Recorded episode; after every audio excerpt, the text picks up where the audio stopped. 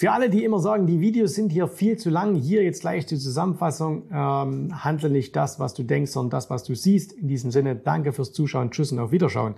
Für alle, die ein bisschen ausführlicher ähm, sich zu dem Thema informieren müssen. Wir sprechen heute mal darüber, ähm, warum es völlig irrelevant ist, was du über eine einzelne Aktie denkst. Und wir machen das heute mal fest äh, an einem Beispiel, nämlich anhand der Bayer-Aktie ähm, ja auch schon das ein oder andere Mal hier im Kanal besprochen. Also, wenn dich das interessiert, bleib dran. Jetzt kommt die Long Version, der Director's Cut sozusagen.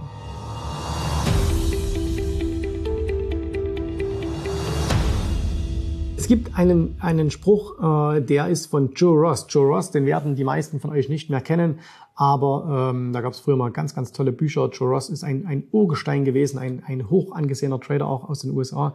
Und der hat einmal gesagt, trade what you see and ähm, also trade, trade what you see. Also handle das, was du siehst. Und ähm, das ist ähm, eine sehr, sehr gute Einstellung zum Markt, weil das meiste, was wir über Aktien denken, ist völlig irrelevant.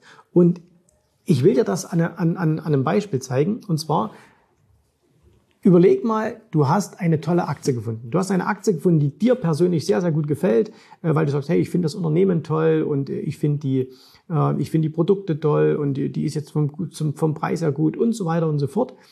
Dann musst du dich in allererster Linie aber fragen, was nützt dir das? Also das heißt, wenn du es so über diese Aktie denkst, dann ist das erstmal völlig irrelevant, weil wenn du der Einzige wärst auf der Welt, der darüber denkt, der also total euphorisch zu dieser Aktie ist, alle anderen sind es aber nicht, dann nützt dir das nichts. Weil wenn niemand außer dir diese Aktie kauft, ähm, ja, dann wird das, was wird dann passieren? Dann wird sie fallen. Ja? Und es ist übrigens ähnlich am Kunstmarkt. Ne? Ich bin jetzt kein großer Kunstkenner, aber ähm, ich hatte das Glück, wir haben einen, einen äh, Klienten, der hat eine große Galerie, eine sehr, sehr erfolgreiche Galerie auch äh, und die verkaufen richtig teure Kunst. Ne? Und mit dem habe ich mich mal unterhalten und äh, der hat, der hat gesagt, hey, erklär mir mal, wie, wie läuft das so ein bisschen mit dem Kunstbusiness und so, ne? ganz spannend. Und ähm, er hat mir das auch so erklärt, er sagt, ja, die meisten ähm, Amateure äh, kaufen Bilder, weil sie ihnen gefallen. Und sagt, das ist auch vollkommen okay ähm, weil ein Bild, was dir einfach gefällt, das hängst du halt irgendwo hin und dann sieht's halt schön aus und dann kannst du dich daran erfreuen und so weiter. Die wirklichen Profis, also die, die mit Kunst auch Geld machen, die kaufen Dinge, wo sie eine große Wahrscheinlichkeit haben, dass die im Wert steigen. Und äh, da habe ich gesagt, ja, okay, woher weißt du denn aber, ähm, was im Wert steigt? Ne? Also das, ich meine, klar, es gibt so ein paar, paar bekannte Namen. Wenn du die halt kaufst, äh, dann kannst du dir relativ sicher sein, dass die im, im Preis steigen. Ähm, aber wo, wo macht man das an anderen Dingen fest, jetzt an jungen Künstlern? So, ja, du musst einfach schauen, was macht die sogenannte institutionelle Szene, die es auch im Kunstmarkt gibt. Das heißt, wenn die Instis kaufen, wenn also die großen Kunstsammler kaufen, wenn die Galerien kaufen, wenn die äh, Museen kaufen, wenn die anfangen, einen bestimmten Künstler äh, zu kaufen, dann kannst du auch selbst kaufen, weil dann hast du einfach eine wahnsinnig große Wahrscheinlichkeit, dass das, der Preis des Bildes was du dir da oder des Kunstwerks, was dir da auch, auch ähm, was dir dazu sagt, äh, dass das eben auch steigt. So, okay. Jetzt gehen wir mal weg aus der Welt der Kunst, was übrigens mega spannend ist. Ne? Also Kunst, das ist, äh, viele sagen immer Börsewerbeschiss und da gibt es viel Betrug. Fragt mal jemand, der sich mit Kunst auskennt. Ne? Das ist noch viel, viel spannender. Ähm, aber schauen wir uns das mal ähm, an, an einer Aktie an. Und zwar, äh, wir nehmen hier mal ganz bewusst die Bayer-Aktie. Und als allererstes, ähm, ihr wisst, ihr kennt alle die Geschichte von Bayer, ne? also Bayer, deutsches Unternehmen, uralt und äh, machen viele, viele Produkte. Und dann gab es ja mal vor einigen Jahren die Übernahme von Monsanto. Ne? Monsanto, ähm, ein Konzern, der nicht sehr, sehr beliebt war, ähm, aber trotzdem sehr erfolgreich war. Und Bayer hat den eben gekauft. Und da gibt's dieses Glyphosat und äh, äh nachdem Bayer sich dann hat äh, diese Firma für viel zu viel Geld hat aufschwatzen lassen, äh, ist der Aktienkurs dramatisch gefallen. Also da hat, da hat man wirklich enorme Gelder vernichtet der Aktionäre, weil man eben sich ein Risiko eingekauft hat, äh, was man wahrscheinlich so nicht in den, in den Büchern hatte. So. Und Jetzt gab es aber natürlich immer mal zwischendurch, und ihr könnt auch mal hier im Kanal schauen, da gab es auch ein Video, ähm, da gab es immer mal wieder Situationen, ähm, wo man gesagt hat, hey, jetzt könnte die Bayer eigentlich wieder spannend sein. Ne? Und äh, da gab es einmal, wir haben mal ein Video gemacht, als, äh, als äh, Paul Singer eingestiegen ist, dieser institutionelle Investor, das war 2018 oder 19. Äh, ich glaube 2019 war das, ist die Aktie dann auch ein halbes Jahr ganz gut gestiegen. Danach war es aber auch schon wieder vorbei. Und äh, ich bin mal ein bisschen zurückgegangen und zwar, was ihr vielleicht nicht wisst, ihr könnt auf finanzen.net, ne, also kennt vielleicht der eine oder andere die Seite. Auf finanzen.net könnt ihr zu vielen Aktien Ratings finden von Firmen, also oder, oder Kaufempfehlungen oder Verkaufempfehlungen. Das heißt, ihr könnt eingeben, zum Beispiel Bayer, und dann könnt ihr hinschauen und könnt mal sagen, was sagen denn die Analysten dazu? Und ähm, ich habe das hier mal gemacht für die Bayer und das Schöne ist, ihr könnt da in die Vergangenheit gehen. Das heißt, ihr könnt auch mal schauen, was haben denn die Analysten gesagt, letztes Jahr, vorletztes Jahr und so weiter und so fort. Und ich blende euch mal hier einen, äh, ich blende euch mal hier was ein. Und zwar, das ist ein Bild äh, zu Bayer, äh, beziehungsweise ein Ausschnitt aus dieser Webseite. Wie gesagt, finanzen.net. Und da seht ihr hier immer die Daten. Ähm, was haben denn einzelne ähm, Banken, institutionelle und so weiter gesagt. Ne? Und da seht ihr hier äh, Buy, Halten, Halten, Overweight, Hold, Buy, Buy, Buy, äh, Outperform, Overweight, Buy und so weiter und so fort. Das heißt, es gab ganz, ganz viele, die ähm, sehr, sehr euphorisch waren und äh, das sind sie alle hier vertreten. Ne? Jeden Namen, den du hier kennst, ist da hier vertreten und die waren alle im Jahr 2017, Ende 2017, waren die alle mega euphorisch für diese Bayer-Aktie. Da gab es also keine Verkaufsempfehlung, ich habe extra alles durchgeschaut, sondern es gab nur Kaufempfehlungen. So, und jetzt schauen wir uns mal an, was ist mit der Aktie passiert. Jetzt hier mal ein Chart eingeblendet von der Aktie.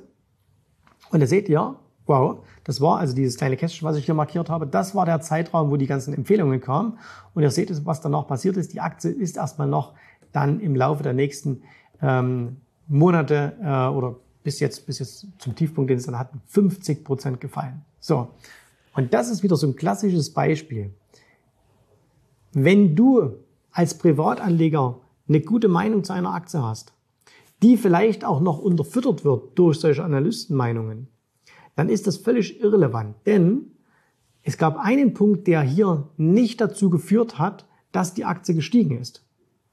Und das ist nämlich ein ganz, ganz wichtiger Punkt, und zwar fehlendes institutionelles Interesse. Jetzt könnte man sagen, ja, aber was heißt denn hier fehlendes institutionelles Interesse? Wir sehen doch hier die ganzen Big Names, die dann alles sagen, kaufen, Overweight und so weiter und so fort. Ja, jetzt müsst ihr Folgendes einfach für euch oder euch persönlich klar machen. JB Morgan Analyst ist nicht JB Morgan Händler. Commerzbank Analyst ist nicht Commerzbank Händler. Ne? Das heißt also, bloß weil ein Analyst, bloß weil, weil irgendeine Bank sagt, kauf diese Aktie, heißt das noch lange nicht, dass sie die auch selber kaufen. So, da könnte man jetzt wieder unterstellen, das machen die ja mit Absicht, die wollen ihre eigene Position loswerden. Das stimmt nicht zwingend. Ne? Das kann manchmal auch sein, aber das ist gar nicht so der Punkt. Der Punkt ist einfach der, das sind getrennte Welten. Das eine, nämlich diese, ganze, diese ganzen Analysten, das ist pures Marketing. Das ist reines Marketing, was Anleger dazu motivieren soll, und zwar Anleger der Bank, Großanleger der Bank soll das motivieren, mit dieser Aktie zu handeln. Warum? Weil eine Bank verdient nur Geld, wenn du mit ihr Geschäfte machst. Und wie machst du Geschäfte? Indem du deinem Kunden Geschäftsmöglichkeiten aufzeigst. Und deswegen befeuern ja diese ganzen Analystenhäuser permanent ihre Kunden, Investmentfonds, Hedgefonds und so weiter und so fort, permanent mit Empfehlungen. Das machen, das machen, das machen, das machen, in der Hoffnung, und es funktioniert ja auch, dass die Instis halt dann entsprechend einsteigen. So. Und was jetzt allerdings bei der Bayer-Aktie gefehlt hat, war, die Institutionellen sind nicht eingestiegen. Zumindest nicht die großen, die erfolgreichen, die mit viel Geld. Und das ist nämlich der wichtige Punkt. Deine Meinung über eine Aktie ist so lange irrelevant, solange sie nicht von institutionellen Anlegern geteilt wird. Das heißt, wenn du sagst, ich finde diese Aktie sehr, sehr gut und ich gehe davon aus, dass die steigt, dann wird die erst dann steigen, wenn die institutionellen Anleger das genauso denken und ihr eigenes Geld in die Märkte schieben. Gilt übrigens auch umgekehrt. Ne? Wir nehmen mal noch ein Beispiel. Äh, wir nehmen mal die Tesla-Aktie. Es kann ja durchaus sein, dass du Tesla im Jahr 2020 völlig überbewertet fandest und völlig, völlig schizophren, was da passiert ist. Und die, ja, die muss fallen, die muss viel tiefer sein. Das nützt dir aber nichts, dein Denken, deine Meinung. Das ist völlig irrelevant, solange die institutionellen Anleger, nur die sind das, solange die institutionellen Anleger ihr Geld weiterhin in die Tesla reingeschoben haben und die Tesla nach oben gebracht haben. Das heißt, irgendwann wird sich das vielleicht auch mal umkehren. Und dann ging es ja auch wieder raus. Tesla ist ja auch deutlich gefallen seit dem Hoch, ne? ich glaube 25, 30 Prozent oder so. Aber solange ein Trend vorhanden ist, ist deine Meinung vollkommen irrelevant. Und erst dann wird sie relevant, wenn sie von anderen geteilt wird. So, was heißt das? Wenn du eine Aktie hast, wo du sagst, hey, die finde ich super und die möchte ich gern kaufen, egal wie du die jetzt gefunden hast, ähm, dann schau mal auf den Chart und dort wirst du sehen, ob die institutionellen Anleger einsteigen. Wie sieht man das? Das siehst du nicht am Volumen, man kann es ein bisschen am Volumen sehen, aber am, der, der einfachste Punkt, das zu erkennen ist, dass die Aktie anfängt zu steigen. Das ist der einfachste Punkt zu erkennen, institutionelle Anleger gehen rein. Weil die müssen ja ihr Geld in diese Aktie reinschieben, die müssen die Aktie kaufen. Und was führt, was passiert damit, wenn immer mehr Geld in eine Aktie fließt und immer mehr Anleger kaufen? Die Aktie fängt an zu steigen.